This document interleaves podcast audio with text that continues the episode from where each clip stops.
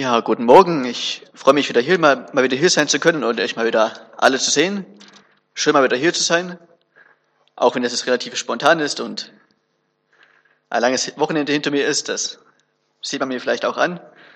Wir hatten gestern noch Adventsmarkt bei unserer Gemeinde und das ist immer viel Arbeit, viel äh, Aufwand. Aber wenn da ein paar Leute was von der Gemeinde erfahren und auch von Jesus erfahren, ist es das ja oft wert. Und ich will eine Geschichte anfangen von meiner Schulzeit. Als ich noch zur Schule ging, wie bei uns allen, gab es auch bei mir einige Fächer, wo ich einfach mit dem Kopf so nicht immer dabei war, so konzentrationsmäßig. Und in diesen Fächern spielte ich dann viel mit, immer viel mit meinem Kugelschreiber herum. Das war so mein Lieblingsspielzeug.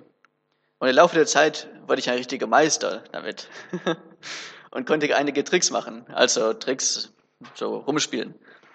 Und ich habe immer wieder rumgespielt und war erstaunt, was für, eine, was für eine Kraft in der Feder von so einem Kugelschreiber steckt. Wie das so federn kann. Und auch den Mechanismus fand ich immer wieder, finde ich immer wieder spannend.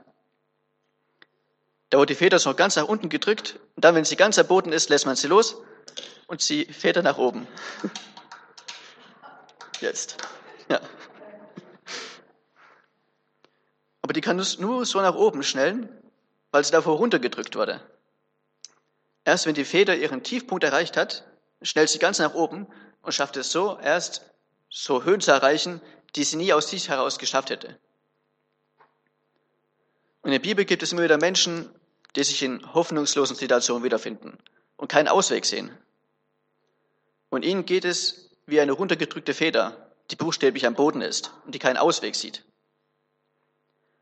Aber inmitten dieser Tiefpunkte, inmitten dieser scheinbar hoffnungslosen Situationen, kommt Gott und macht aus dieser Situation etwas Neues.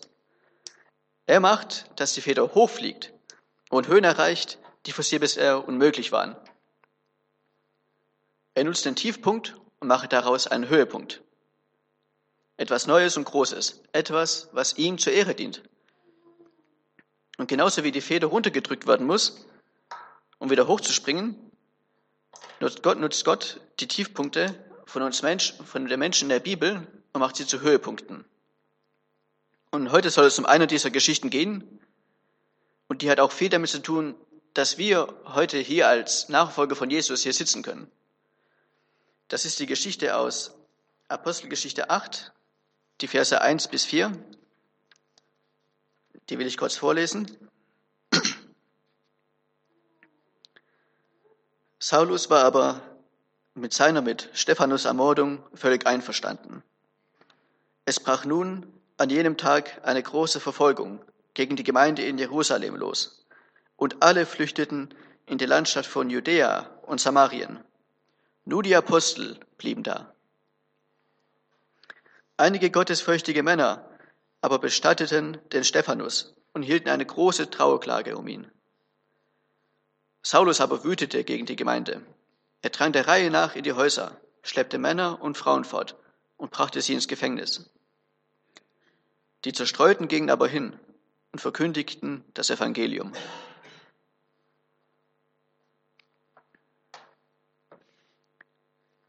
In den Kapiteln vor Apostelgeschichte 8 geht es darum, wie die Gemeinde sich entwickelte. Es geht darum, wie viele Menschen sich bekehrten, was aber auch viel Widerstand von Seiten der Juden mit sich brachte.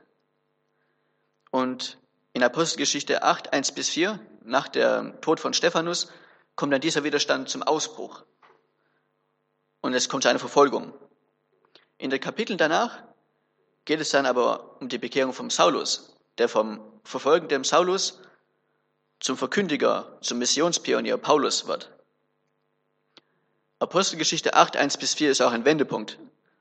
Der markiert das Ende einer weitgehend friedlichen Koexistenz zwischen den Christen und den Juden und markiert den Anfang einer neuen Verfolgung, eines Zerbruchs zwischen diesen zwei Gruppen.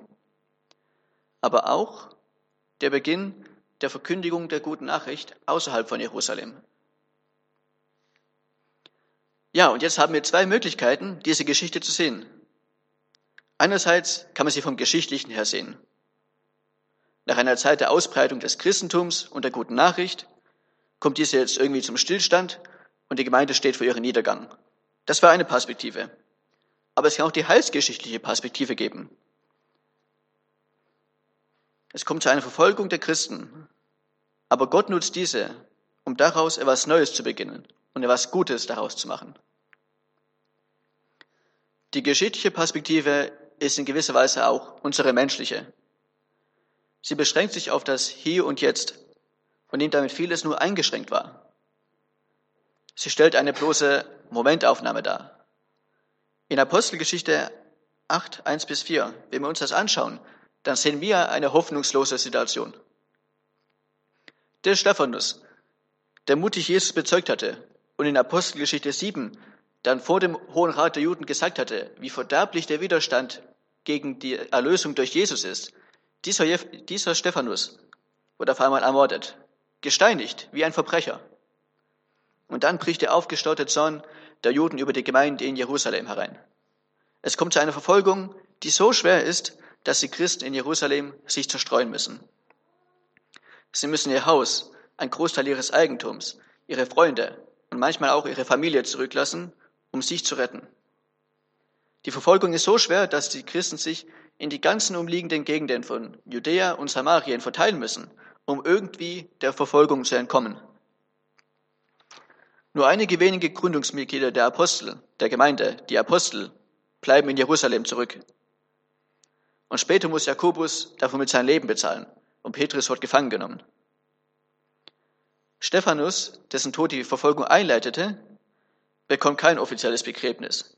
Er wird von einigen wenigen gottesfürchtigen Männern beklagt und begraben. Und währenddessen tritt Saulus als der Führer der Verfolgung auf. Und es steht hier, er wütet gegen die Gemeinde.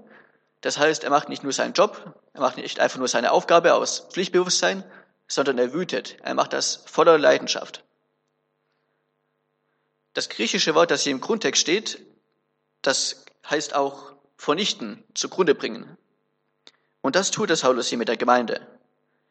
Er verfolgt ohne Mitleid und nimmt ohne Unterschied Männer und Frauen gefangen. Er holt sie aus ihren eigenen Häusern hervor, bevor er sie dem Gefängnis und damit dem jüdischen Gericht überantwortet. Und er fängt einen Christen nach dem anderen. Wer noch rechtzeitig fliehen konnte und sich retten konnte, der muss umherziehen. Er ist ein Pfand von seiner Heimat, irgendwo in der Fremde. Und hin und wieder, wenn er Gelegenheit dazu hat, verkündet er die gute Nachricht. Das ist die geschichtliche Perspektive. Und die Situation scheint wirklich hoffnungslos zu sein. Es scheint keinen Ausweg zu geben. Die Gemeinde ist zerstreut und nur Einzelne, die sich rechtzeitig retten konnten, ziehen allein durch die Landschaft. Währenddessen verfolgt ein Saulus die Gemeinde und wütet gegen sie. Historisch gesehen könnten einige jetzt vielleicht sagen, dass damit die Zeit des Christentums vorbei war. So wie irgendwann mal die Zeit der Habsburger oder die Zeit des Römischen Reiches vorbei war.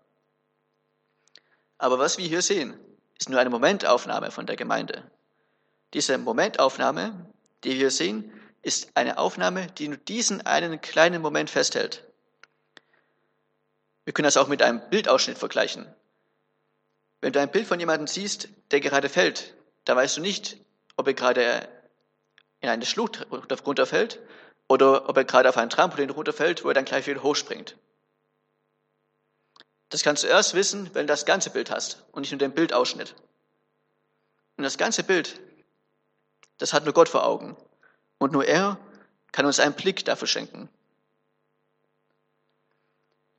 Und bei dieser geschichtlichen Perspektive haben wir eben nicht das ganze Bild vor Augen, sondern nur den einen Ausschnitt. Und ich glaube, dass es oft so ist, dass wir als Menschen oft nur eine Momentaufnahme, ein kleines Stück vom großen Bild sehen, während Gott den Überblick hat und das ganze Bild sieht. Wenn wir uns jetzt aber Apostelgeschichte 8, 1 bis 4 aus der anderen Perspektive, aus der heilsgeschichtlichen, heilsgeschichtlichen Perspektive anschauen, da sehen wir was völlig anderes. Dann bekommen die Ereignisse, die bisher so düster und hoffnungslos aussahen, eine völlig neue Bedeutung. Dann wird die Gemeinde in Jerusalem zwar zerstreut, aber der feste Kern der Apostel bleibt trotz der Verfolgung in Jerusalem. Die Apostel bleiben als Kern der Gemeinde in Jerusalem und daran ändert selbst die Verfolgung nichts. Trotz der Verfolgung passiert ihnen auch vorerst nichts. Erst später wird Jakobus getötet. Aber der Punkt ist, dass inmitten der Verfolgung, in der unter anderem ein Saulus gegen die Gemeinde wütet, sie zugrunde richtet, die Leiter der Gemeinde in Jerusalem bleiben können. Und dass sie mitten in dieser Verfolgung so unbeschadet und so lange oder so lange unbeschadet in Jerusalem bleiben können, das sagt viel aus. Dadurch, dass sie, die Leiter der Urgemeinde, in Jerusalem bleiben können, ist die Verfolgung in gewisser Weise von vornherein gescheitert. Es zeigt, dass inmitten der Verfolgung Gott seine Hand über die Apostel hält. Und auch später, nachdem Jakobus gestorben ist und Petrus verhaftet wurde, greift Gott wieder ein und befreit Petrus aus seinem Hochsicherheit, Hochsicherheitsgefängnis. In letzter Sekunde.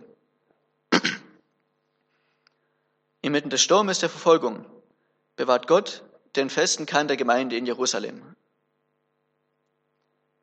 Dann wird Stephanus zwar begraben, er bleibt nach der Steinigung nicht liegen, sondern es gibt trotz der Verfolgung Gottesfürchtige, die ihn begraben und ihn beklagen.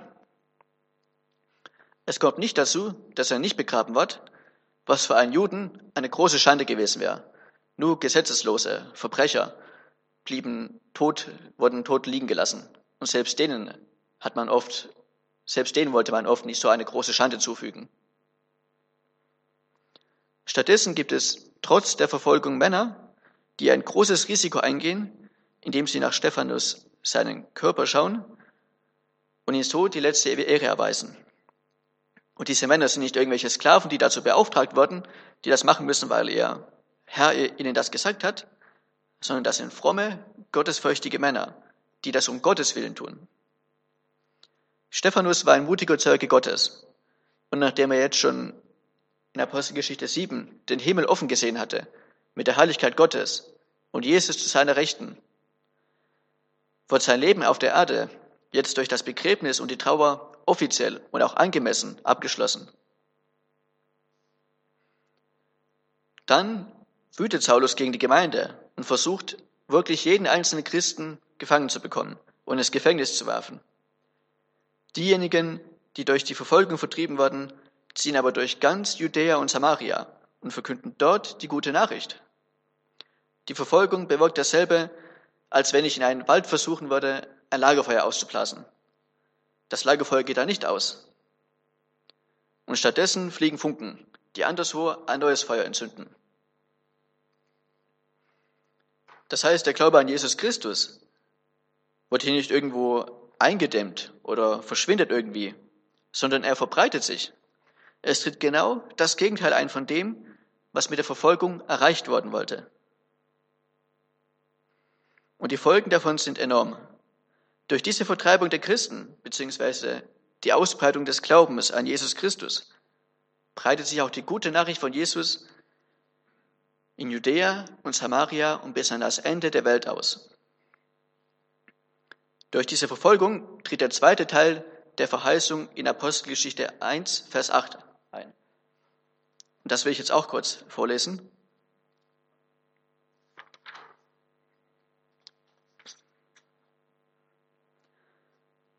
Da sagt Jesus zu den Aposteln, aber wenn der Heilige Geist auf euch gekommen ist, werdet ihr Kraft empfangen und meine Zeugen sein in Jerusalem, wie in ganz Judäa und Samarien und bis an das Ende der Erde. Und nachdem der erste Teil schon äh, durch Pfingsten in Erfüllung gegangen war, kommt erst der zweite Teil. Die Jünger von Jesus werden Zeugen in Judäa, Samaria und dann auch bis ans Ende der Welt. Und von dieser Ausbreitung der guten Nachricht können wir noch im selben Kapitel lesen. In den Versen 5 bis 25 wird dann berichtet, wie Petrus und Philippus nach Samarien gehen und dort anfangen, die gute Nachricht zu verkündigen. Nach Samarien, was für einen normalen Juden ein Feindesgebiet war, wo man nicht hindurchging, wenn man von Norden, von den Norden Israels in den Süden wollte, durch das, Samarita, durch das samarische Gebiet, machte man entweder einen Umweg oder man ging ganz schnell durch, dass man ja nicht dort irgendwie übernachten musste und was mit den, was mit den Leuten in Samarien zu tun zu bekommen, zu tun hatte. Und da hingehen Petrus und Philippus jetzt und verkünden die gute Nachricht. Und dann trifft Philippus auf einen ranghohen äthiopischen Beamten und verkündet ihn die gute Nachricht. Und gleich im nächsten Kapitel, Apostelgeschichte 9, lesen wir dann von der Bekehrung von Saulus. Saulus war in einem Versuch, einige der verstreuten Christen in Damaskus zu finden und gefangen zu nehmen, dorthin gekommen und erlebte dann eine Erscheinung von Jesus Christus. Und der Saulus, der früher, eine, der früher ein, ein Führer der Verfolgung gewesen war, wurde jetzt zu einem Führer der Verkündigung. Durch seine Missionsreisen kommt er nach Kleinasien, in, der, in die heutige Türkei, da Griechenland und schließlich bis an das Ende der damaligen Welt in die Weltstadt Rom. Durch die Verfolgung wird hier versucht, das Feuer der Nachfolge von Jesus auszulöschen. Aber der Wind der Verfolgung entfacht die Flammen der Nachfolge, der Verbreitung der guten Nachricht. Erst recht.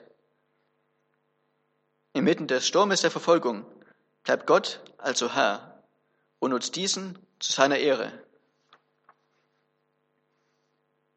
In dieser hoffnungslosen Situation benutzt Gott also diese, um etwas ganz Neues zu bewirken.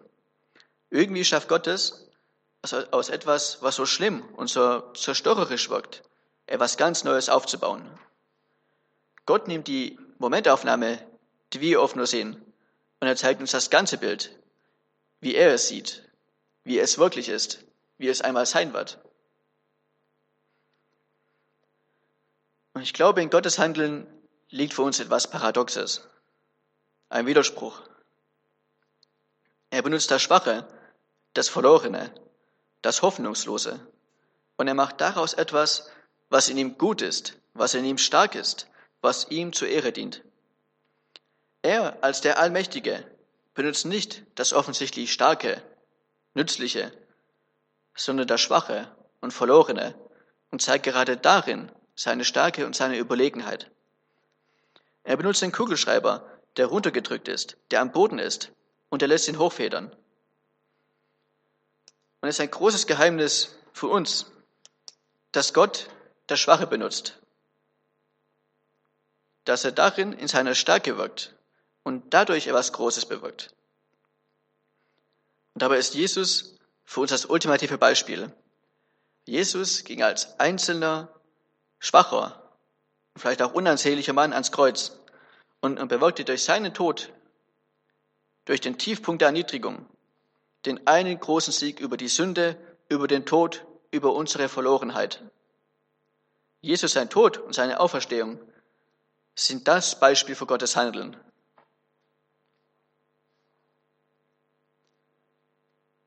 Dadurch betrifft Gottes Handeln auch jeden von uns.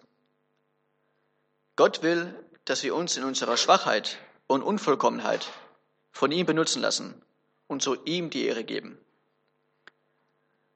Und das ist vielleicht manchmal so schwer zu verstehen, warum ausgerechnet, warum Gott ausgerechnet durch uns handeln möchte.